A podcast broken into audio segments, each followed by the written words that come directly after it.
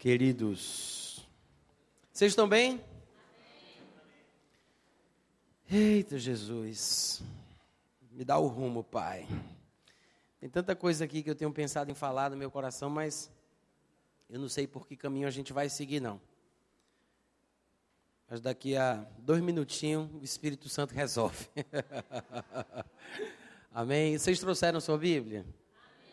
Pai, te agradecemos por mais esta manhã em tua presença e no teu espírito. Te louvamos porque somos teus filhos.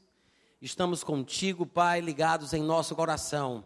Obrigado pela redenção que há em Cristo Jesus. Obrigado pela revelação da tua palavra, que é lâmpada para os nossos pés, é luz para o nosso caminho. Te agradecemos pelo privilégio de conhecer aquilo que está no teu coração, saber quais são os nossos direitos, os nossos privilégios, todas as coisas que nos destes gratuitamente. Leseriton clarapla solidiriasa. Releri comprulirivis. Ruiripap relederes. Russo cromblo rovaderidirícia. Você tem liberdade para levantar sua voz. Aqui só tem crente, ninguém vai se escandalizar, amém? Você pode se encher do Espírito Santo por alguns segundos, por alguns minutos. Russe clereum pofrusa drama precteriasadrus. Ruiripam troloricam tras. Ruiripam dresse rucul rostol ruiripam drama bramaba. Jeprusam vredere. Zocol ruiripam trababala lerisiu riverish.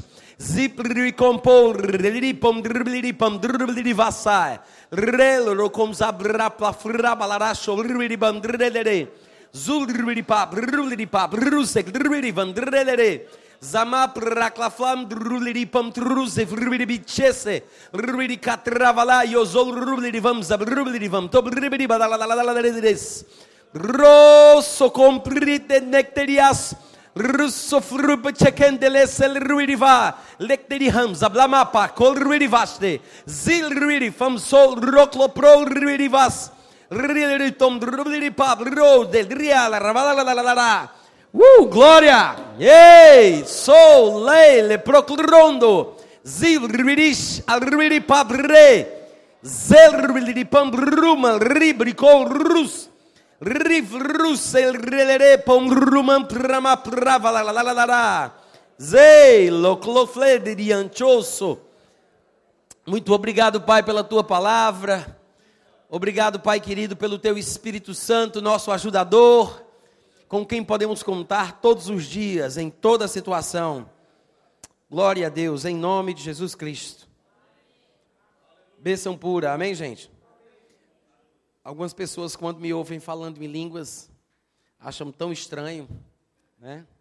Você acha minhas línguas mais estranhas do que o normal? Deve ser. Muita gente até ri, né? Diz que quando me ouve falando em línguas não consegue nem se concentrar. Bom, se as minhas línguas são bem estranhas, é porque as minhas estão mais próximas do original do que as suas. eu, eu quero que você abra sua Bíblia comigo em Romanos capítulo 7.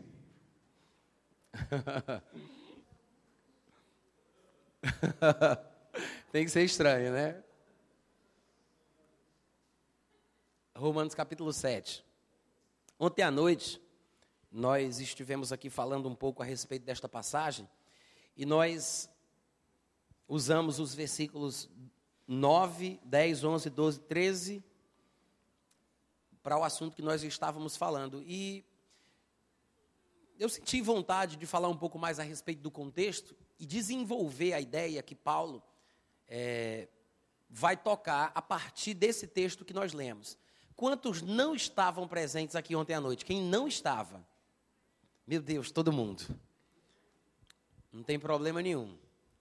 Bom, do versículo 9 ao versículo 13, Paulo está falando a respeito da experiência que ele teve antes de ter recebido a lei, quando ele ainda era muito criança, em que ele tinha a vida de Deus em seu coração. Ele disse: Outrora sem lei eu vivia, é o que fala o versículo 9.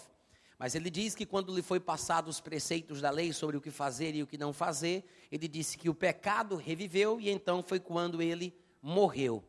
E ele vai repetir esta expressão dizendo que o pecado lhe matou, porque o pecado fica vivo, então ele morre. No versículo 11 e no versículo 13. No 11 ele diz: O pecado, prevalecendo-se pelo mandamento, pelo mesmo mandamento, me enganou e me matou. Ele diz: O pecado me enganou e me matou. No versículo 13 ele diz: Acaso o bom, falando do mandamento, se me tornou em morte? De modo nenhum, pelo contrário, ele explica mais uma vez: o pecado, para revelar-se como pecado por meio de uma coisa boa, no caso aqui o mandamento, ele diz: o pecado causou-me a morte. Então, ele conta que foi o pecado que lhe fez morrer. Ele tinha a vida de Deus, mas ainda muito novo, como um bom judeu, foi ensinado a respeito das coisas da lei, sobre o que fazer, o que não fazer, sobre o certo, sobre o errado. O pecado reviveu quando a mãe ou o pai ou o tutor lhe disse: não faça, não cobice, não peque. O pecado reviveu e ele não conseguiu controlar o impulso carnal que veio contra ele mesmo. E ele diz que o pecado lhe enganou através do mandamento e o pecado lhe matou. E ele vai falar um pouco mais a respeito desta natureza terrena usando ainda a sua experiência pessoal como testemunho para todos os homens a respeito da natureza humana, ele fala no versículo 14 que nós bem sabemos que a lei é espiritual. E ele diz: Eu, todavia, sou carnal, vendido à escravidão do pecado. Ele está generalizando, falando sobre sua experiência pessoal, né? mas que serve para todos os homens. Ele diz: Porque nem mesmo compreendo o meu próprio modo de agir, pois não faço o que prefiro, e sim o que detesto. Se faço o que não quero, consinto ou confirmo a lei, que na verdade é boa. Neste caso, quem faz isto já não sou eu, mas o pecado que habita em mim.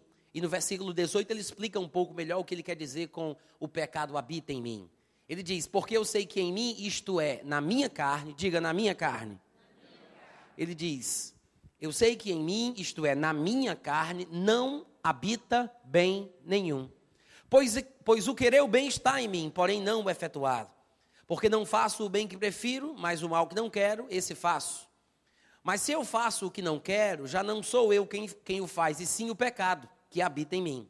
Então, ao querer fazer o bem, eu encontro a lei de que o mal reside em meus membros.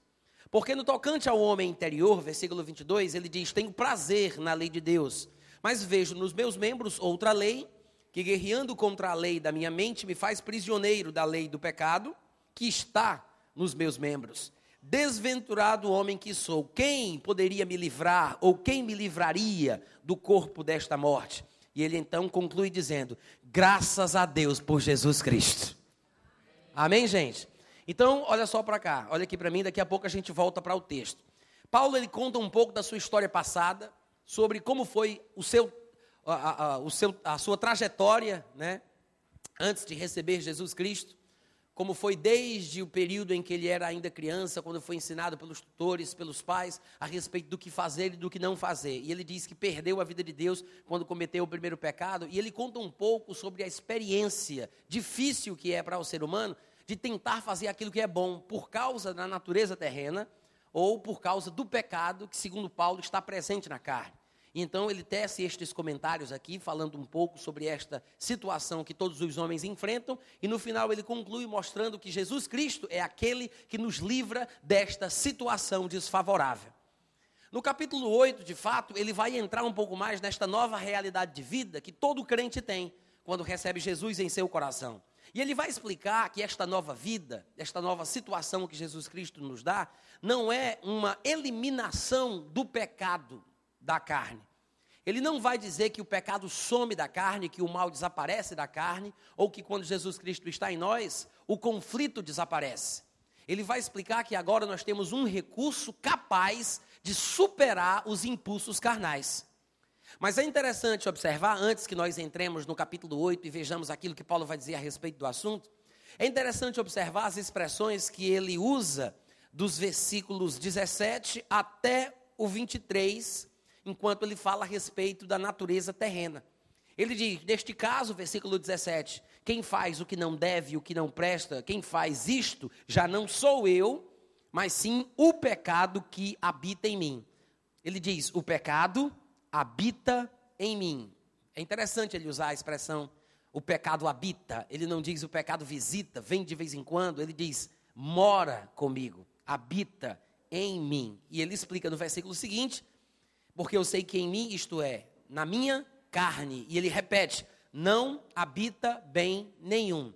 No versículo 17 ele disse: O pecado habita. No versículo 18 ele diz: O bem nenhum habita. Esse bem nenhum é uma forma diferente de falar sobre o mesmo pecado do versículo anterior. Amém, gente? E ele continua, versículo 20. Mas se eu faço o que não quero, já não sou eu quem o faz, e sim o pecado que habita em mim. É a terceira vez que ele vai repetir essa expressão, ainda que com termos levemente diferentes. Como ele disse, o bem nenhum habita em mim. Ele tinha dito o pecado habita em mim, e agora ele repete o pecado habita em mim. No versículo 21 ele diz: Então, ao querer fazer o bem, encontro a lei de que o mal reside em mim. É a quarta vez que ele diz isso. O mal reside em mim, o bem nenhum habita em mim, o pecado habita em mim. E no versículo 23 ele diz: Mas vejo nos meus membros outra lei, que guerreando contra a lei da minha mente me faz prisioneiro da lei do pecado que está nos meus membros. O pecado que habita, o bem nenhum que habita, o mal que reside, o pecado que está nos membros. E é interessante ele dizer: a lei do pecado. Ele diz que lei é esta: lei de que o pecado está presente, lei de que o pecado habita nos membros, reside no corpo. E no versículo 1 do capítulo 8, ele vai dizer: os que estão em Cristo já não têm qualquer condenação. E é bom lembrar que a Bíblia, é, a maioria do, dos livros da Bíblia que nós lemos, os capítulos, foram escritos em contexto. Né? Isso aqui é uma carta que tem início, meio e fim. E essa divisão entre capítulo 7 e capítulo 8 é uma divisão que foi feita por uma convenção humana para nos ajudar na leitura pública, para que possamos encontrar os textos específicos, citando os capítulos, citando os versículos. Mas às vezes talvez isso nos atrapalhe, porque não percebemos que ele está desenvolvendo a mesma ideia. Ele está falando que esta é a situação do ser humano. O pecado habita no corpo, o pecado reside nos membros, o bem nenhum, o mal está presente. Mas ele diz que agora que temos Jesus Cristo, ele fala: nenhuma condenação há, independente da situação que nos encontramos em nossa natureza terrena. O fato do pecado estar no corpo, o fato do mal estar presente na carne, não nos faz sermos condenados por isso. Porque a lei do espírito da vida, e ele vai usar essa expressão lei do espírito da vida, para é, é, se opor à lei que ele havia falado sobre a lei do pecado, a lei de que o pecado está nos meus membros. E ele vai explicar que quem segue, ou que se, quem se deixa levar pela lei do pecado, é conduzido para a morte. Mas quem se deixa levar pela lei do espírito, vai ser conduzido para a vida. Então ele diz: Porque a lei do Espírito da vida em Cristo Jesus te livrou desta lei do pecado e da morte. Porquanto o que era impossível à lei, porque a lei fora dada, nós sabemos, não para justificar o homem, ainda que a lei fosse santa, justa e boa, ela não fazia o homem santo, justo e bom. A lei foi dada como um acréscimo temporário, a Bíblia diz isso lá em Gálatas, até que viesse o descendente a respeito do qual havia sido feita a promessa. Mas ele fala que o que era impossível à lei, fazer o homem ser santo, fazer o homem ser justo, fazer o homem ser bom, isto Deus conseguiu fazer. Ele diz: o que era impossível à lei, porque estava enferma pela carne, Deus conseguiu fazer, enviando o seu próprio filho em semelhança de carne pecaminosa e no tocante ao pecado. E com efeito, Deus condenou na carne o pecado, a fim de que o coração da lei o princípio da lei, o preceito da lei, se cumprisse em nós, que não andamos mais segundo a carne, mas segundo o Espírito. Amém? Então o que ele diz? No capítulo 7 já vimos Paulo falar que o pecado está presente na carne, né? Carne e corpo são expressões ou são palavras sinônimas. Na grande maioria das vezes que você encontrar no Novo Testamento a palavra carne, entenda que a Bíblia está falando sobre corpo. A palavra carne, às vezes, é usada de forma figurativa para ter uma abrangência um pouco maior. Mas, na maioria dos casos, carne significa corpo. Não é nada mais, nada menos do que corpo. É por isso que aqui no próprio versículo 13, mais na frente, Paulo vai falar que se vivermos segundo a carne, nós estamos caminhando para a morte, mas se pelo Espírito mortificarmos os feitos do corpo, certamente viveremos. Então, no mesmo versículo, ele usa intercaladamente, né, intercambiavelmente, a palavra carne e corpo. Se viver segundo a carne, caminhais para a morte, mas se pelo Espírito mortificardes os feitos do corpo, falando sobre as obras da carne. É bom lembrar, Paulo escreveu Romanos 8, Paulo escreveu Gálatas capítulo 5. em Gálatas 5, a expressão que ele usa é obras da carne. Ele diz que os que andam no espírito, ou os que se inclinam para o espírito, como ele também vai dizer aqui, não satisfarão as concupiscências da carne. Aqui ele diz que pelo espírito nós podemos ou devemos mortificar os feitos do corpo. Obras da carne, feitos do corpo, são expressões sinônimas usadas por Paulo, que nos traz mais luz sobre a nossa constituição humana. Quantos podem dizer amém? amém. Obras da carne, feitos do corpo. Vocês podem repetir essas duas expressões comigo? Como é que é? Obra. São sinônimas. Então, sempre que aparecer a palavra carne, lembre-se, na grande maioria dos casos, significa corpo. É por isso que aqui ele manda mortificar os feitos do corpo, e lá em Gálatas 5 ele fala para a gente sobrepujar pelo Espírito as obras da carne. Ou, como ele diria em 1 Coríntios capítulo 9, versículo 27, nós devemos esmurrar o nosso corpo. Né? É a mesma coisa da carne. E aqui ele diz, no versículo, mais uma vez, no versículo 4, a fim de que o preceito da lei se cumprisse em nós, que não andamos segundo a carne, mas segundo o Espírito. Porque os que se inclinam para a carne cogitam das coisas da carne, mas os que se inclinam para o espírito, das coisas do espírito. Ele está falando agora que nós, que nascemos de novo, nós estamos numa espécie de dualidade da existência, né? Nós temos uma situação contrária presente em nosso ser. Por fora, a nossa carne deseja fazer aquilo que não devemos, e por dentro, nós estamos querendo fazer a vontade de Deus. Se nós nos inclinarmos ou se nós formos guiados em nossa vida pelos impulsos carnais, nós estamos em maus lençóis. Mas se nós nos inclinarmos ou formos guiados pelo Espírito, nós estaremos num caminho de vida e de paz. Esse é o argumento que Paulo vai desenvolver, mostrando que o Espírito que nos foi dado não eliminou a impureza da carne, não tirou as inclinações carnais, não tirou o pecado do corpo mas nos deu a capacidade de sobrepujá-lo. Amém? É isso o argumento inteiro de Romanos 8. E ele diz, versículo 6: Porque o pendor, a inclinação, a pendência da carne dá para a morte, mas o pendor, a inclinação, a pendência do espírito para a vida e para a paz. É por isso que o pendor da carne é inimizade contra Deus, porque não está, o pendor da carne não está sujeito à lei de Deus, nem tem como estar. Nestas poucas palavras que Paulo revela no versículo 7, ele nos traz o entendimento de que é impossível quem está na carne agradar a Deus. Não só porque a inclinação da carne, não só porque a inclinação da carne não está sujeita à lei de Deus, como na verdade não existe a possibilidade não existe a possibilidade dela estar. O que nos dá a ideia de que a carne, ou pelo menos este corpo, esta carne que nós temos hoje em nossa vida terrena, ela não está destinada a viver em comunhão com Deus.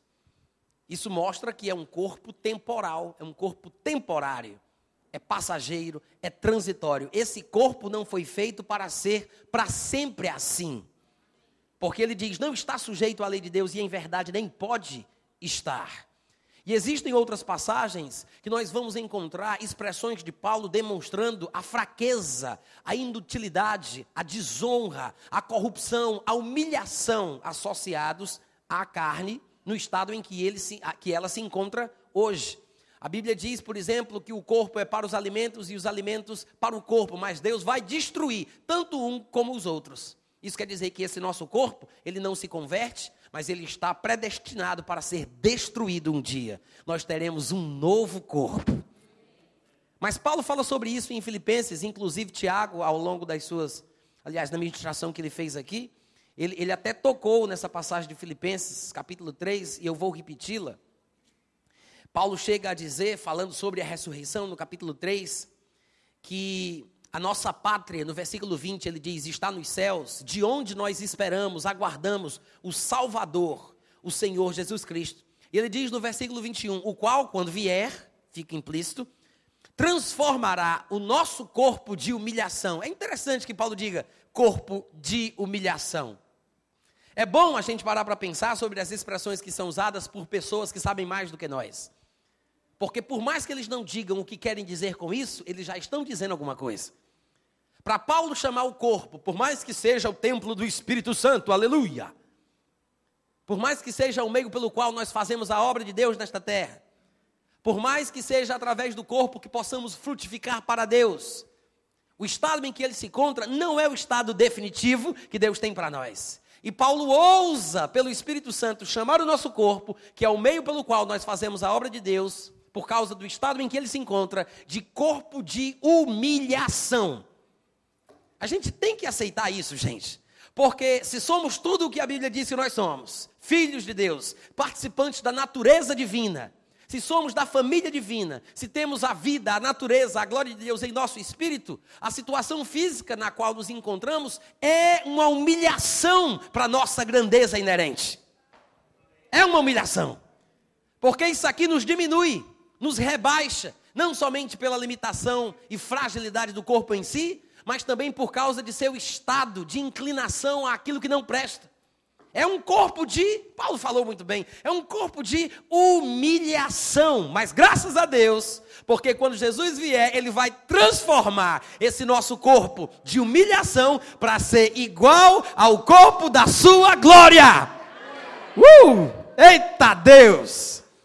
Quer dizer, vai deixar de ser corpo de humilhação e vai ser o que nós gostamos de falar, corpo glorificado. Aí sim, a glória combina mais com a gente. Amém? A humilhação vai desaparecer e a glória vai estar presente. Transformará o nosso corpo de humilhação para ser igual ao corpo da sua glória, segundo a eficácia do poder que ele tem de até subordinar a si todas as coisas. Em 1 Coríntios capítulo 15, Paulo também volta a falar sobre a situação qual, na qual nós nos encontramos atualmente, falando sobre a ressurreição, de novo, assim como em Filipenses 3. E ele diz que, no versículo 42, assim também será a ressurreição dos mortos. Semeia-se o corpo na corrupção. Ele está falando sobre este corpo, viu? Este corpo que ele chama de humilhação. Agora ele diz, ele está na corrupção. E ele diz, mas ressuscitará na incorrupção. Semeia-se em desonra. Agora ele chama o corpo de humilhação de um corpo desonroso. Mas ele diz: ressuscitará em glória. Semeia esse corpo em fraqueza, mas ele ressuscita em poder. Hoje ele é um corpo natural, mas ele será transformado e será então um corpo espiritual. Eu sei que parece uma expressão estranha dizer corpo espiritual, mas nós devemos entender que se existe corpo natural, também existe corpo espiritual. Só que primeiro não é o corpo espiritual, há um processo e um propósito, um plano de Deus, onde primeiro deve vir o corpo natural e somente depois virá o corpo espiritual. A gente vai falar sobre isso daqui a pouco em Romanos capítulo 8, ainda que Paulo já deixe a dica aqui na continuação do texto de 1 Coríntios 15. Mas eu quero que você observe que existe uma diferença entre o corpo que nós temos agora e o corpo que nós estamos predestinados a ter. Amém? Diga, eu fui predestinado para isso. Corpo em desonra, ressuscita corpo em glória. Semeia-se corpo em fraqueza, ressuscita corpo em poder. Semeia-se corpo natural, ressuscita corpo espiritual. Se você voltar para Romanos 8, Romanos capítulo 8. Vou ler novamente o versículo 7. Ele diz: Desculpa, gente, desculpa, eu, eu tinha que ter lido alguns versículos lá em 1 Coríntios 15, só para fazer o link com essa passagem da qual a gente saiu. Eu quero voltar para ela, mas eu queria que a gente lesse alguns outros versículos que eu esqueci lá em 1 Coríntios 15, tá? Se vocês não quiserem abrir, espera aí rapidinho, você ouve, daqui a pouco a gente volta. Nós lemos do versículo 42 até o versículo 44, mas ele continua falando sobre ressurreição. Quando chega lá no versículo 50, ele vai dizer assim: Isto afirmo, irmãos, que a carne e o sangue não podem herdar o reino de Deus. É, é bom lembrar, eu já devo ter falado sobre isso aqui num outro dia, sobre essa expressão carne e sangue, né? Ele diz que a carne e o sangue não podem herdar o reino de Deus, mas parece que a carne e os ossos podem. Porque Jesus Cristo ressuscita e o pessoal se assusta com ele, porque acha que é um espírito. E Jesus diz: Não sou um espírito. E ele explica: Porque espírito não tem carne e ossos, como vedes que eu tenho. Ele diz: Peguem em mim, me toquem, sou eu mesmo. Porque um espírito não tem carne e ossos. Ele não usa a expressão carne e sangue, porque o sangue havia sido derramado para a nossa redenção.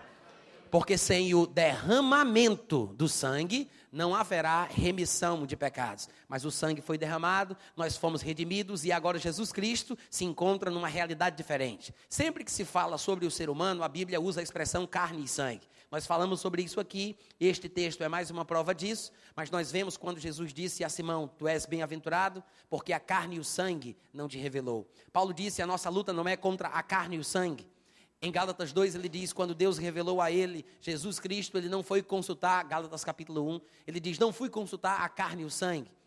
E aqui mais uma vez ele diz: a carne e o sangue não podem herdar o reino de Deus.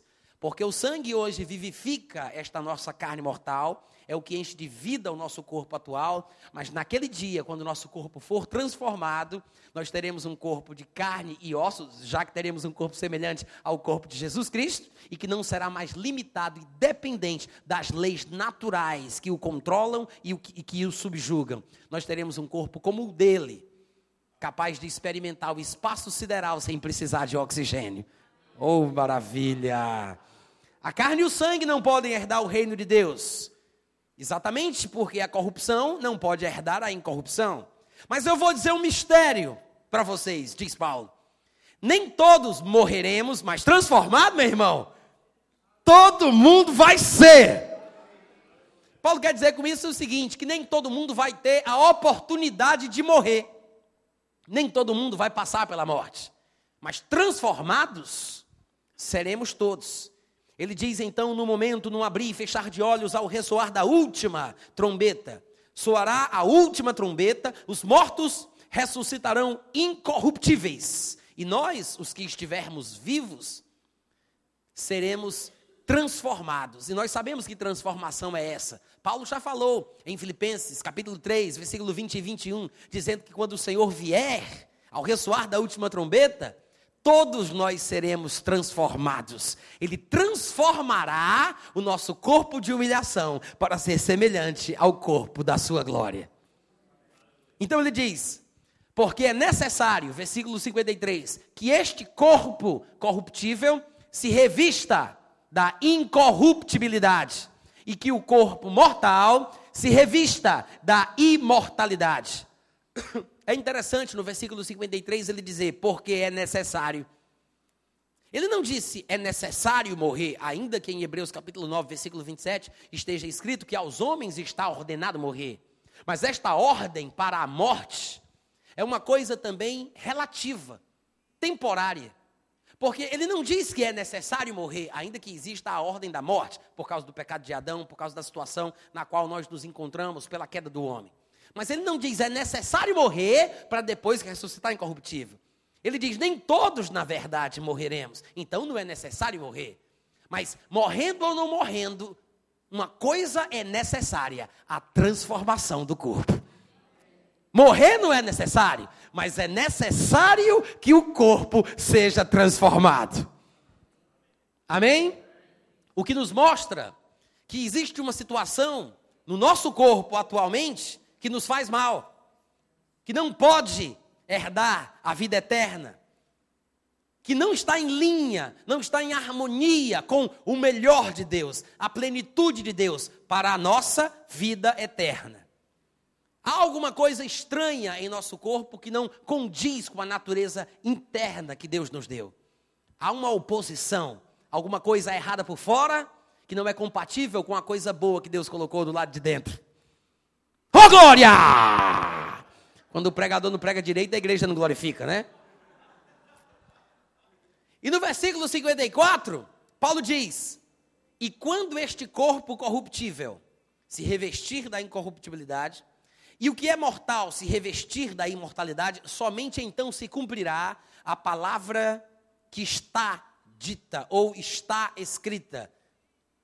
Finalmente, até que enfim, glória a Deus, foi tragada a morte pela vitória. Quando é que vai se cumprir essa palavra? Quando o corpo for transformado. Amém, gente? Só se cumpre a palavra que diz: finalmente a morte foi tragada pela vitória, quando o corpo for transformado. Não é à toa que a Bíblia diga que o último inimigo a ser destruído é a morte, porque isso ainda não se cumpriu. E ele diz: Onde está a morte, a tua vitória? Onde está a morte, o teu aguilhão? O aguilhão da morte é o pecado e a força do pecado é a lei. Isso quer dizer, quando o nosso corpo for transformado, esta palavra se cumprirá. Mas até lá temos que conviver com a dura realidade de que o pecado está em nossos membros. Mas devemos dar graças a Deus que nos dá a vitória por intermédio do nosso Senhor Jesus Cristo. Portanto, meus amados irmãos, sede firmes, inabaláveis, sempre abundantes na obra do Senhor, sabendo que no Senhor o vosso trabalho, o vosso esforço, a vossa perseverança, me permitam dizer assim, não é em vão. Volta para Romanos capítulo 8. Eu sei que você deve estar percebendo que estamos lendo apenas textos de Paulo, né? O que nos ajuda a compreender o que ele tinha em mente a respeito da mesma coisa, ainda que nos lugares que lemos ele fale de forma diferente, mas isso traz mais luz, nos faz pensar se estamos entendendo o primeiro texto sobre o qual nós líamos, porque ele joga mais luz nas outras passagens quando fala de forma levemente diferente sobre o mesmo assunto. Mas aqui em Romanos 8, no versículo 7, ele diz: Por isso o pendor da carne é inimizade contra Deus, pois não está sujeito à lei de Deus, nem mesmo pode estar. Nem mesmo pode estar. Nem todos precisam morrer, mas transformados seremos todos. É necessário que este corpo seja transformado. É necessário. É uma necessidade imperativa. E no versículo 8 ele fala: Portanto, os que estão na carne não vão conseguir agradar a Deus. Não tem como, não podem. Vós, porém, irmãos, não estáis na carne, mas estáis no Espírito. Se de fato o Espírito de Deus habita em vós. Quantos têm o Espírito de Deus em seu coração? Se de fato o Espírito de Deus habita em vós, e se alguém nem tem o Espírito de Cristo, esse tal não é dele para começo de conversa, né? Se alguém não tem o Espírito de Cristo, nem é dele para começo de conversa. Agora, se porém Cristo está em nós, se porém Cristo está em nós, o corpo, na verdade, está morto por causa do pecado, mas o espírito é vida por causa da justiça. Mais uma vez, ele aponta para esta dualidade: por fora uma coisa e por dentro outra. Ele diz: ainda que Cristo esteja em nós, o Espírito de Deus está em nós, mas isso não transforma o nosso corpo, pelo menos não ainda. Porque nós temos ainda um tempo a vivermos aqui nesta terra, nesta situação, dentro deste estado, segundo o propósito de Deus, para que somente então nós sejamos transformados. Mas aqui ele diz, e é uma coisa boa da gente perceber, porque infelizmente algumas pessoas se iludem com algumas doutrinas esquisitas, baseadas em verdades parciais da palavra de Deus, e ficam fazendo declarações absurdas. Nós precisamos encarar a realidade como ela é. Sim, nós estamos em Cristo. Sim, Cristo está em nós. O Espírito de, o Espírito de Deus está presente em nosso interior. Temos a palavra, temos a vida de Deus. Mas devemos reconhecer que o pecado está em nossos membros. O mal está presente. O bem nenhum não está tão longe como nós gostaríamos. Cristo está em nós, mas ele diz: o pecado, o corpo está, está morto por causa do pecado. Diga, corpo morto, pecado. E depois ele diz: espírito, vida, justiça. Pense bem nas três palavras que ele usa para cada lado: três palavras para fora, três palavras para dentro. Três palavras falando sobre o homem exterior, três palavras falando sobre o homem interior. Ele diz: o corpo, está morto por causa do pecado. Corpo morto, pecado. E depois ele diz: Mas o espírito é vida por causa da justiça. Espírito, vida, justiça. Corpo contrário a espírito, morto contrário à vida, pecado contrário à justiça. O corpo está morto por causa da presença do pecado. É o que Jesus quis dizer quando ele falou sobre a inutilidade da carne. É como se estivesse morto. Jesus disse: a carne para nada aproveita. Se não aproveita para nada, não presta para nada, é inútil. A inutilidade da carne se deve ao fato de estar contaminada pela presença do pecado. É por isso que ele diz: está morto por causa do pecado. Mas graças a Deus que o nosso espírito é vida por causa da justiça. E ele diz: se habita em vós, o, o, o versículo, se habita, o versículo tem que habitar também, amém, gente?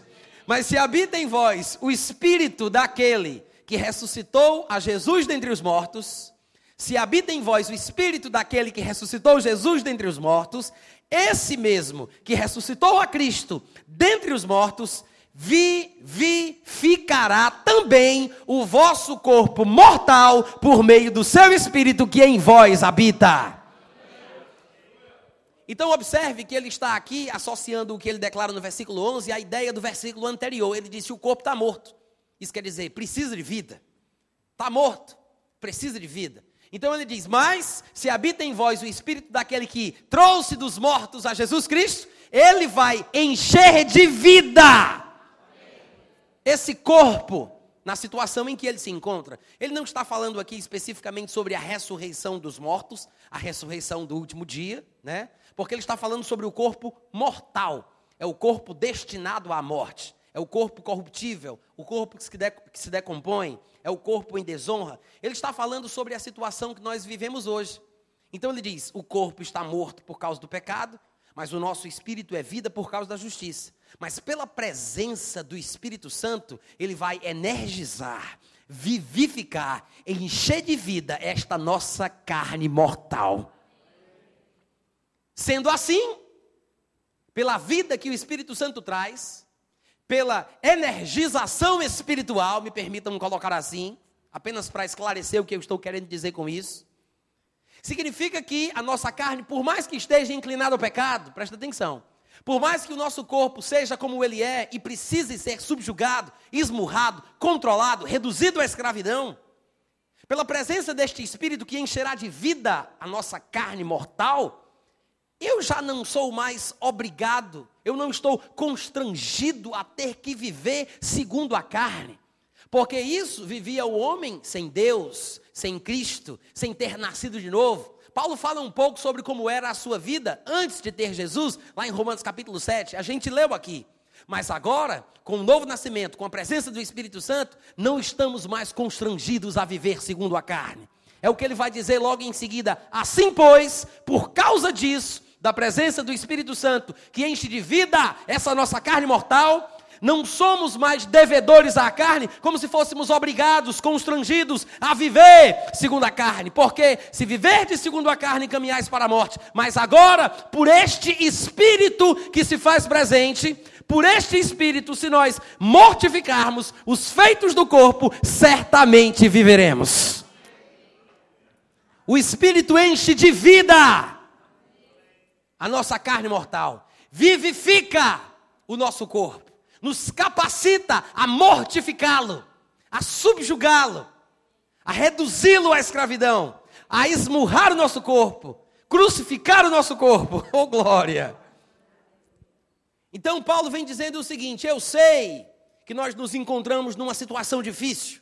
Eu sei que nós, os que temos Jesus em nosso coração, somos apertados o tempo inteiro por fora, é um inimigo íntimo que vai conosco para todos os lugares, come na mesma mesa, come na mesma mesa, dorme no mesmo quarto, toma banho no mesmo banheiro, está conosco em todos os lugares, é um inimigo íntimo, é a nossa carne, é o nosso corpo. Estamos sempre lutando contra as suas inclinações. Mas ele diz: não estamos sozinhos. o Espírito daquele que ressuscitou a Jesus dentre os mortos vai encher de vida, vivificará a nossa carne mortal, e assim, pois, não estaremos mais devedores à carne, como se fôssemos constrangidos a viver segundo a carne. Porque se eu viver segundo a carne, eu sei que eu caminho para a morte, mas por este Espírito que está presente, eu posso mortificar as obras da carne, os feitos do corpo. E certamente vivereis. E ele então volta a repetir o que ele disse lá no versículo 6, falando sobre a inclinação da carne e a inclinação do espírito. Só que agora ele vai falar sobre a mesma coisa com expressões diferentes. Ele diz: Pois todos os que são guiados pelo Espírito de Deus são filhos de Deus. Eu sei que às vezes nós usamos esta expressão de Romanos 8, 14, para falar sobre sermos guiados a uma loja em, com meias em promoção, né? Aí eu fui guiado pelo Espírito de Deus para entrar numa loja que estava com meias em promoção. Há passagens na Bíblia que falam sobre sermos guiados em sentidos assim, sobre aproveitarmos ofertas, sobre é, tirarmos vantagem de oportunidades que surgem, sobre coisas a respeito das quais não haveríamos de saber de uma forma natural. O Espírito Santo nos revela coisas que estão por vir. Mas aqui neste contexto especificamente, quando ele fala sobre ser guiado pelo Espírito Santo, ele não está falando sobre ser guiado para entrar numa loja para comprar meias em promoção. Ele está falando sobre as inclinações que nós seguimos. É a mesma coisa que ele disse anteriormente: ser guiado pelo corpo ou ser guiado pelo espírito. Se deixar levar pelas inclinações do corpo ou se deixar levar pelas inclinações do espírito. Quem é guiado pela carne, caminha para a morte. Quem é guiado pelo espírito está num caminho de vida e de paz. Paulo ele vai usar a mesma expressão lá em Gálatas capítulo 5, quando mais uma vez ele volta a falar sobre os feitos do corpo, usando a expressão obras da carne. E ele diz que se nós estivermos andando no Espírito, não estaremos debaixo da lei. E que quem anda no Espírito não, é, é, não satisfará as obras da carne. Mais uma vez, é o mesmo contexto de Romanos 8, sobre ser guiado pelo Espírito. Inclusive, ele usa essa expressão lá também. E ser guiado pela carne. Então, ele continua dizendo: os que são guiados pelo Espírito de Deus são filhos de Deus. Porque não recebestes o espírito de escravidão para viverdes outra vez atemorizados mas recebestes o espírito de adoção, baseados no qual nós clamamos Abba, ou Pater, ou Pai, ou Father, né? Não importa o idioma que você fale, o importante não é usar o idioma sagrado, porque isso não existe. O importante é ter o espírito pelo qual nós chamamos Deus de Pai, cada um em sua própria língua. É por isso que ele usa a palavra aba do hebraico e usa a palavra pater do grego, que foi traduzida aqui por pai do idioma português. Mas o sentido não é a palavra do idioma, mas o espírito pelo qual nós falamos. Ele diz: recebemos o espírito de adoção. E eu sei que aqui às vezes nós nos confundimos um pouco sobre o que venha a significar espírito de adoção. Porque temos a ideia que nós fomos adotados por Deus, né? Desde quando eu me converti, no finalzinho de 1989, eu comecei a ser discipulado, a ser ensinado, recebi folhetos, eu li livros, e as pessoas me falavam sobre sermos filhos adotados ou adotivos. E durante um certo tempo eu pensei assim. Mas depois, ao estudar sobre o assunto e a encontrar outros textos da Bíblia que falam sobre o que aconteceu conosco, quando nós recebemos a Cristo, quando nós nascemos de novo, eu percebi que não fazia sentido a Bíblia estar falando que nós, que somos filhos de Deus, não, não faria sentido nós sermos filhos de Deus adotados, como nós usamos na nossa sociedade hoje em dia. E se você tiver curiosidade para entender um pouco mais sobre o assunto, você pode procurar um dicionário chamado Vini, eu não sei se é W, é Vini, ou é W, Vini, não sei se é W ou WE. Dicionário Vini, vocês devem conhecer. É um dicionário expositivo das palavras do Novo e do Velho Testamento. No Novo Testamento, ele tem lá a palavra adoção. Quando você vai conferir o conceito que ele coloca naquele ver verbete, você vai ver ele explicando que acredita que as pessoas entenderam errado o sentido que Paulo quis dar, inclusive os próprios compiladores das Bíblias que nós temos em nossa mão. Porque da forma que foi construído, inclusive algumas versões, dá a ideia de que nós somos adotados. Mas em lugar nenhum da Bíblia diz que nós fomos adotados. Porque nós, os que somos filhos de Deus, a Bíblia diz: nós fomos gerados pela divina semente. Isso quer dizer o quê? Eu nasci de novo. Como é que uma pessoa que nasce de novo é filha adotada? Meu irmão, você não é adotado, você não está na família porque você foi colocado dentro dela ou considerado como tal. Você nasceu aqui. Você é filho de Deus de nascença. Amém? Mas a expressão adoção de filhos, ela é usada unicamente por Paulo. Nós encontramos essa expressão em Efésios capítulo 1, versículo 5 e versículo 11, provavelmente, ou num destes dois versículos do capítulo 1 de Efésios. Encontramos aqui em Romanos 8, versículo. Qual foi o versículo que eu li? versículo 15. Mais na frente, no versículo 23, ele vai voltar a repetir. E encontramos também em Gálatas capítulo 4. Não vai conferir isso agora não, tá? Olha para cá, fica como dever de casa. Mas Paulo é o único que usa essa expressão. E se você pega todas as passagens, que são estas que eu citei, Efésios, Romanos e Gálatas, você vai ver que ele aplica apenas dois sentidos. Em todos os textos, você vai sempre discernir ou um sentido ou outro sentido. De forma geral, sempre parece indicar a passagem de um nível para um nível superior. É como se houvesse um momento, um tempo previamente definido, onde você sai de uma fase para uma nova fase superior. Lá em Gálatas 4, ele usa a expressão adoção de filhos dentro do contexto da história de um filho, de um pai, que tem muitas posses, muitos bens, e este filho é herdeiro de tudo, mas enquanto ele é menor, em nada difere de escravo, porque está debaixo dos serviços dos empregados do pai, tutores e curadores que na verdade são servos do pai. Então, como o filho, por mais que seja herdeiro, está debaixo da responsabilidade dos empregados, em nada ele também difere de empregado. Como o filho está debaixo dos tutores, que são servos do pai, em nada o filho difere de servo. Mas ele diz que quando o filho alcança a idade correta, pré-determinada pelo pai, quando chega o tempo previamente determinado pelo pai, aí sim ele toma posse daquilo que lhe pertencia.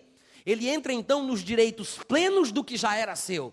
É o que a Bíblia, é o que Paulo, lá em Gálatas 4, vai chamar de adoção de filhos, que poderia ser interpretado aqui, circunstancialmente, por direitos plenos. Mas Paulo também usa a mesma expressão para falar sobre a mudança de fase da vida cristã. Ele fala que hoje nós temos uma situação em nosso relacionamento com Deus, mas vai chegar um dia previamente determinado pelo Pai, onde nós sairemos desta realidade para uma realidade superior. A adoção de filhos, então, neste contexto, é tratada por Paulo como sendo a transformação do nosso corpo. É por isso que no versículo 23, se você ler comigo, você vai ver que Paulo diz: E não somente a criação, ele diz que a criação a um só tempo geme e suporta angústias até agora, e depois ele começa o versículo seguinte dizendo: E não somente ela, não somente a criação, mas também nós, que temos os primeiros frutos do Espírito, os primeiros resultados que o Espírito traz na vida humana, as primeiras coisas que podemos experimentar pelo Espírito Santo em nossa vida que temos as primícias do Espírito, nós também, igualmente, gememos em nosso íntimo, aguardando, ansiando, esperando, desejando a adoção de filhos, a saber, a redenção do nosso corpo. Amém, gente? Jesus também foi declarado Filho de Deus em poder somente depois da ressurreição dentre os mortos. É o que está escrito em Romanos capítulo 1, versículo 4. Ele era considerado filho de, filho de Davi segundo a carne, mas foi designado, declarado filho de Deus com poder somente depois da ressurreição dentre os mortos. Nós também somos filhos de Deus hoje, mas ainda não somos filhos de Deus em poder, porque estamos numa situação humilhante. Enquanto estivermos no corpo de humilhação, estamos rebaixados a esta fragilidade, a esta desonra, a esta situação corruptível. Mas nós sabemos que estamos predestinados a termos uma vida melhor. Amém, gente? Então, quando você volta para o versículo 15, ele diz: Recebemos o espírito da adoção. E mais na frente ele vai explicar, no versículo 15, ele diz: Temos o espírito da adoção. E lá no versículo 23, como nós já lemos, ele explica o que é a adoção, a redenção do nosso corpo. O que quer dizer então, dentro do contexto que nós lemos, ele disse no versículo 13 que pelo Espírito podemos mortificar os feitos do corpo. E ele diz que se nós nos inclinarmos ou formos guiados pelo Espírito, nós somos filhos de Deus. E ele diz que não recebemos o espírito de escravidão, mas um espírito da redenção do nosso corpo. Amém? Recebemos o Espírito da redenção do nosso corpo. E ele diz: o próprio Espírito Santo testifica com o nosso espírito que somos filhos de Deus. Eu gosto quando eu leio essa versão, ou esta passagem, melhor dizendo, que diz que o próprio Espírito Santo testifica com o nosso espírito que nós somos filhos. Diferente do que nós poderíamos pensar, ele não está dizendo o Espírito Santo testifica no nosso espírito. Ele não disse o Espírito Santo testifica ao nosso espírito. Ele não disse o Espírito Santo testifica pro nosso espírito. Ele disse o Espírito Santo testifica com o nosso espírito. O que significa que o Espírito Santo, o testemunho que o Espírito Santo dá, é o mesmo testemunho que o nosso espírito humano tem. Oh, glória! Aquilo que o Espírito testifica é aquilo que eu sei em meu interior a respeito da minha vida. O Espírito confirma, o Espírito testifica juntamente com o meu Espírito. Afinal de contas, quem é que sabe das coisas do homem senão o seu próprio Espírito que nele está? A Bíblia diz que nós sabemos que passamos da morte para a vida porque amamos os irmãos. Eu não preciso que alguém coloque a mão na minha cabeça e profetize. Eis que eu te digo, varão valoroso, tu és filho de Deus. Outra vez te digo, és filho. Eu sei, eu sei que eu passei da morte para a vida. É uma coisa em meu interior. A Bíblia diz que aquele que crê no testemunho que Deus dá sobre o seu filho tem o testemunho em si mesmo. O próprio Espírito testifica com o nosso Espírito que nós somos filhos de Deus. Quantos filhos de Deus nós temos aqui? Uh, maravilha! Eita coisa boa! E ele continua. Ora, versículo 17: Se somos filhos, somos também herdeiros, herdeiros de Deus e co-herdeiros com Cristo. O que ele quer dizer com isso, gente? Presta atenção. Se eu sou filho de Deus, eu tenho que me lembrar do exemplo maior do que é ser filho. Jesus é o exemplo maior. Ele, de fato, é chamado pela Bíblia de primeiro gerado entre muitos irmãos. É o irmão mais velho, é o primogênito. Amém? Então, a minha herança está condicionada aos termos da herança dele. Os pré-requisitos que Jesus teve que cumprir para tomar posse da bênção são os pré-requisitos que eu terei que cumprir também. Se eu sou herdeiro de Deus, eu tenho que lembrar, Jesus também é. O que significa que nós somos co-herdeiros. Herdamos juntamente a mesma coisa. Então, pelo que ele passou, ele passou por certas coisas para que pudesse herdar a glória. Então, da mesma forma, eu terei que passar pelas mesmas coisas, se sou co-herdeiro com Cristo, para que eu possa herdar a glória também. Por isso ele diz: se e somente se com ele sofrermos, aí sim também com ele seremos glorificados. Então existe um sofrimento bíblico que faz parte desta nossa vida no tempo atual. Amém, gente? Paulo vai chamar de o tempo presente da vida.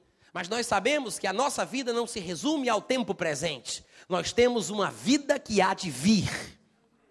A extensão do tempo presente, né? O mundo que há de vir, a vida que há de vir. Nós temos uma vida futura pós-morte, pós-arrebatamento. Então, enquanto estamos neste corpo, nós passamos por situações adversas. Existe um sofrimento. A Bíblia fala sobre sofrimentos bíblicos em diversos lugares. A Bíblia mostra que quem quer viver piedosamente em Cristo Jesus sofrerá perseguição. A Bíblia mostra que Paulo teve que renunciar a certas coisas e ele disse: Eu sofri a perda, e ele disse: Passei por isso para que eu possa me conformar com ele na sua morte, conformando-me, sendo participante dos seus sofrimentos. A Bíblia diz também: Bem-aventurado o homem que sofre a tentação, porque aquele que cede à tentação tem prazer e não sofrimento. É um prazer ilusório, enganoso, traz consequências ruins, mas bem-aventurado o homem que sofre a tentação. Jesus também sofreu quando era tentado. Está escrito em Hebreus capítulo 2, 18, naquilo que ele sofreu tendo sido tentado. Então nós que somos cristãos também sofremos ao sermos tentados, mas bem-aventurado é aquele que sofre a tentação. Amém, gente? Existem sofrimentos bíblicos. Lá em 1 Pedro capítulo 4, no versículo 1, ele diz: Ora, tendo Cristo sofrido na carne, armai-vos também vós do mesmo pensamento, pois aquele que sofreu na carne conseguiu deixar o pecado para que assim, com esta predisposição mental como ele tinha, não vivamos mais segundo a vontade ou paixão dos homens. Então, existe um sofrimento bíblico que faz bem para o cristão. E ele diz: se, se, diga se, se sofrermos com Cristo, também com Ele, ou como Ele, seremos glorificados. Quantos querem a glória que Jesus tem? Então você almeja os mesmos sofrimentos. E eu sei que isso pode parecer estranho para algumas pessoas que não conseguem enxergar isso na Bíblia. E Paulo, conhecedor de que algumas pessoas eram debilitadas em sua teologia, ele acrescenta a informação que vem no versículo seguinte: Porque para mim tenho por certo que os sofrimentos do tempo presente não podem ser comparados com a glória que há de ser revelada em nós. Uh, glória! E eu acho interessante Paulo dizer: para mim, para mim. Ou seja, Paulo diz: para mim, pode ser que nem todo mundo pense assim, mas irmãos, nós devemos almejar e aspirar ter a mesma perspecção, a mesma perspectiva, a mesma percepção de homens de Deus como Paulo. Se ele diz, para mim, os sofrimentos do tempo presente não podem ser comparados com a glória, então é porque a gente tem que pensar da mesma forma, a gente tem que sentir da mesma forma, a gente tem que ter a mesma percepção, a mesma perspectiva. Quantos concordam comigo? Paulo diz: para mim tenho por certo que os sofrimentos, no plural, do tempo presente. Ainda bem que são sofrimentos do tempo presente. O homem não foi feito para sofrer estas coisas a eternidade toda. É um tempo definido, é o tempo presente. Tenho por certo que os sofrimentos do tempo presente não podem ser comparados com a glória. Ele acabou de falar sobre sofrimentos e a glória. Se com ele ou como ele se como Jesus nós sofrermos, então como ele nós seremos glorificados. Porque os sofrimentos do tempo presente não podem ser comparados com a glória que há de ser revelada. E ele não diz há de ser revelada para nós. Ele disse: essa glória vai ser revelada em nós. Ele está fazendo alusão à situação na qual nos encontramos hoje, por causa da qual nós sofremos falando sobre as limitações do nosso corpo, sobre a presença do pecado, sobre as inclinações da carne, sobre a fragilidade, a desonra, a humilhação, a debilidade, a vulnerabilidade do nosso corpo. E ele diz: há sofrimentos por causa desta situação, mas a glória que vai vir para a gente ou vai ser revelada na gente, não dá para comparar com os sofrimentos que a gente experimenta por causa disso. Quantos aqui amam a glória? Ela vai ser revelada em nós. E ele diz: a ardente expectativa da criação aguarda isso. A revelação, a manifestação dos filhos de Deus. Eu quero lembrar que quando ele diz isso no versículo 19, ele não está falando que a criação espera que os pregadores recebam revelações do Espírito Santo e saiam pregando dentro das matas. Ele não está dizendo isso. Algumas pessoas pensam que ele está dizendo que a criação aguarda a revelação que nós, como filhos de Deus, podemos trazer. Não é isso o que Paulo está dizendo. Ele está dizendo que a criação como um todo espera o tempo previamente determinado pelo Pai, quando nós, os que somos filhos de Deus, seremos manifestados com Ele em glória. A revelação da nossa verdadeira vida. Porque a Bíblia diz que nós morremos e a nossa vida, não esta vida, mas a verdadeira vida está oculta, não está manifesta, não está revelada. Ela está oculta juntamente com Cristo. Assim como Cristo não está aparente, não está visível, não está manifesto, e sim oculto em Deus, a nossa verdadeira vida está juntamente com Cristo, oculta em Deus. Mas quando Cristo, que é a nossa verdadeira vida, do jeito que Ele é hoje, não do jeito que Ele esteve aqui na terra, mas quando Cristo, do jeito que Ele é hoje, que é a nossa vida, se manifestar, então nós também nos manifestaremos com Ele em glória. É isso que ele está dizendo aqui. É isso. Paulo escreveu esse texto de Colossenses 3, do versículo 1 ao versículo 4, que eu acabei de citar parafraseadamente aqui. E Paulo escreveu Romanos 8, falando sobre os sofrimentos do tempo presente e a glória que vai ser manifestada em nós. A criação aguarda esta revelação, esta manifestação dos filhos de Deus. E ele continua: pois a, criação, pois a criação está sujeita à vaidade. Vaidade é a qualidade daquilo que é vão, temporário, passageiro, transitório, não permanente. A criação está sujeita a esta situação, a vaidade, não voluntariamente, mas por causa daquele que a sujeitou na esperança de um dia redimi-la. Você está comigo aí no versículo 22, no versículo 20? Ele diz que a criação está sujeita à vaidade não porque quis, mas por causa daquele que a sujeitou na esperança de um dia redimi-la. Quem sujeitou a criação à vaidade com a esperança de um dia redimi-la do cativeiro da corrupção? Pensa sobre isso. Quem seria capaz de submetê-la à vaidade com a esperança de um dia tirá-la disso, de um dia redimi-la? Deus, o Criador, Deus, o nosso Pai, submeteu a criação à vaidade, não porque ela quis, mas por causa da sua vontade, do seu propósito, na esperança, ele fez isso, na esperança de que a própria criação será um dia redimida do cativeiro da corrupção, para finalmente aparecer a liberdade da glória dos filhos de Deus. Essa glória que ele diz que vai ser manifestada em nós. Ele está falando que por enquanto a situação não está como Deus predeterminou ou predestinou, mas existe um plano, existe um propósito. Vai chegar o tempo em que a criação vai ser redimida e nós teremos a liberdade da glória que nos compete.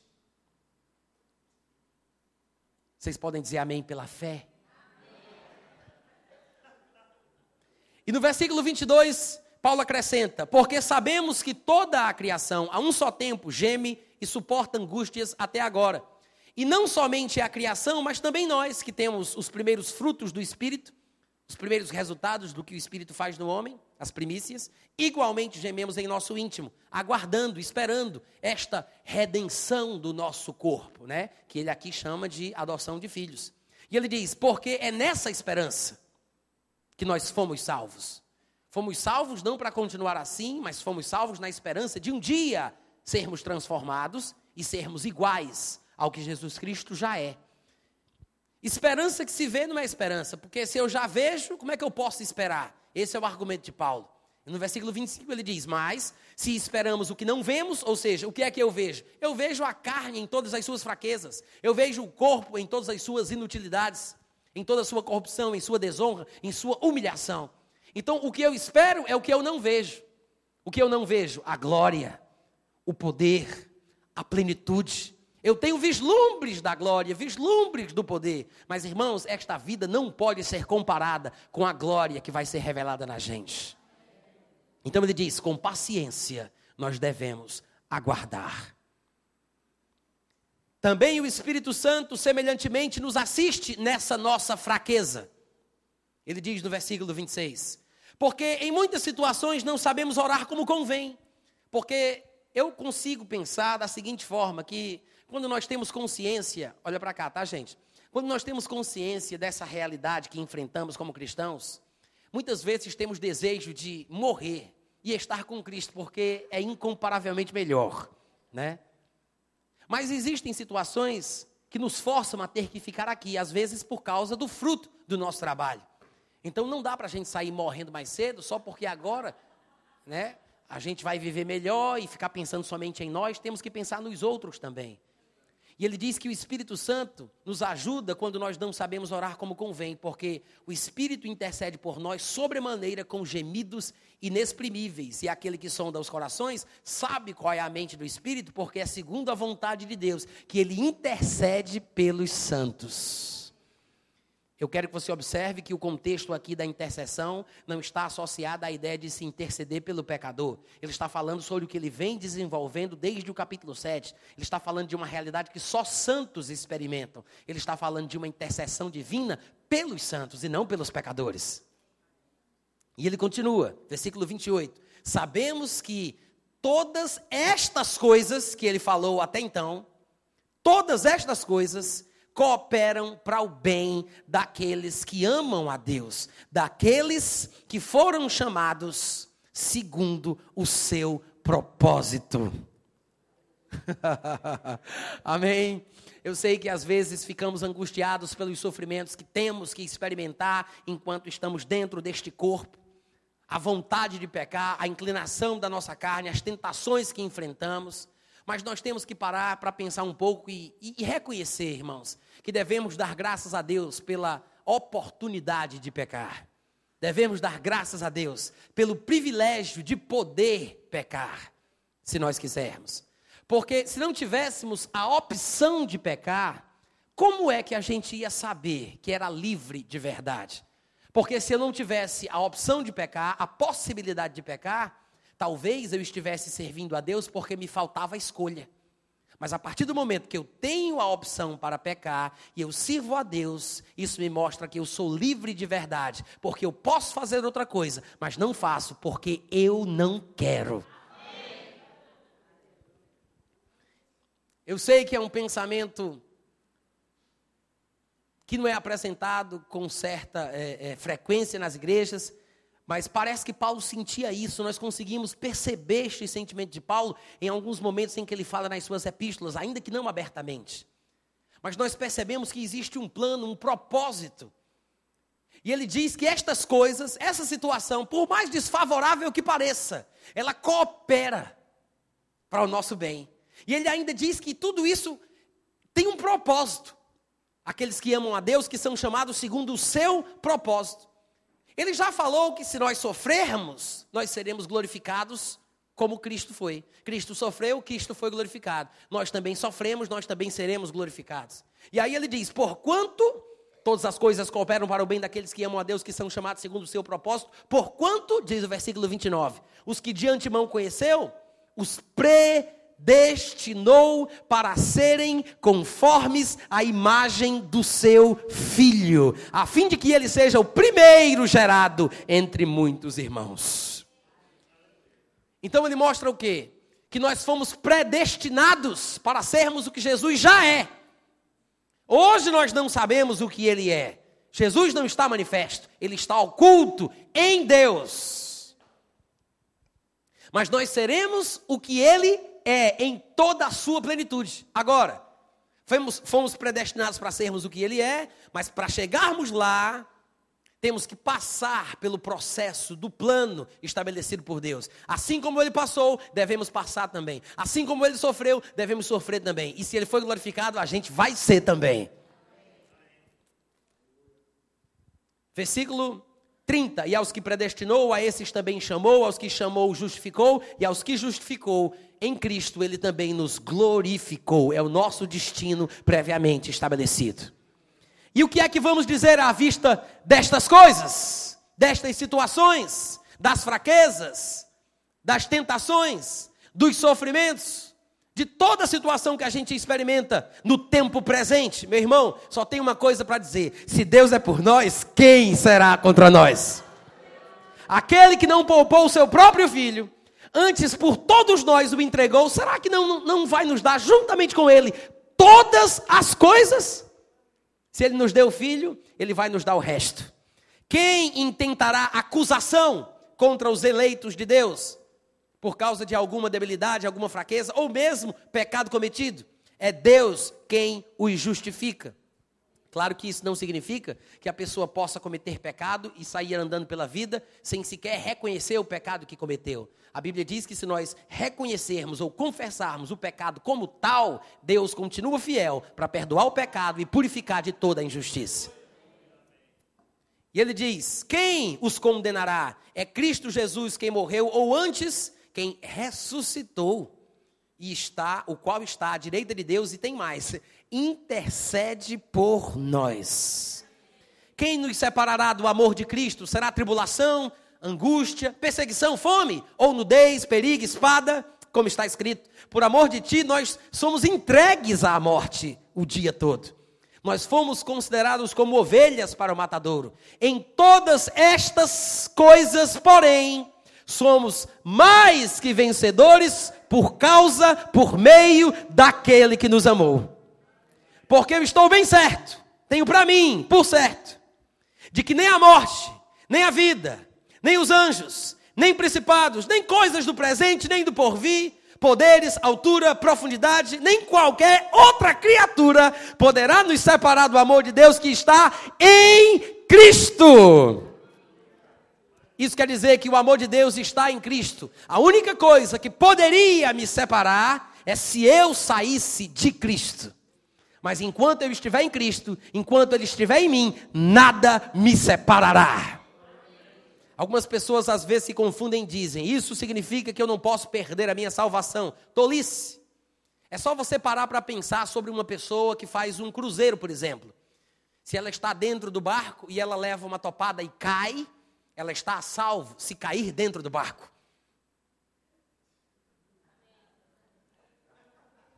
Se ela topa e cai para fora do barco, lascou-se. Amém? Não vai chegar no destino previamente estabelecido. Nada nos separará do amor de Deus que está em Cristo. Oh, glória, aleluia. Você pode ficar em pé um pouquinho, 15 minutos de intervalo.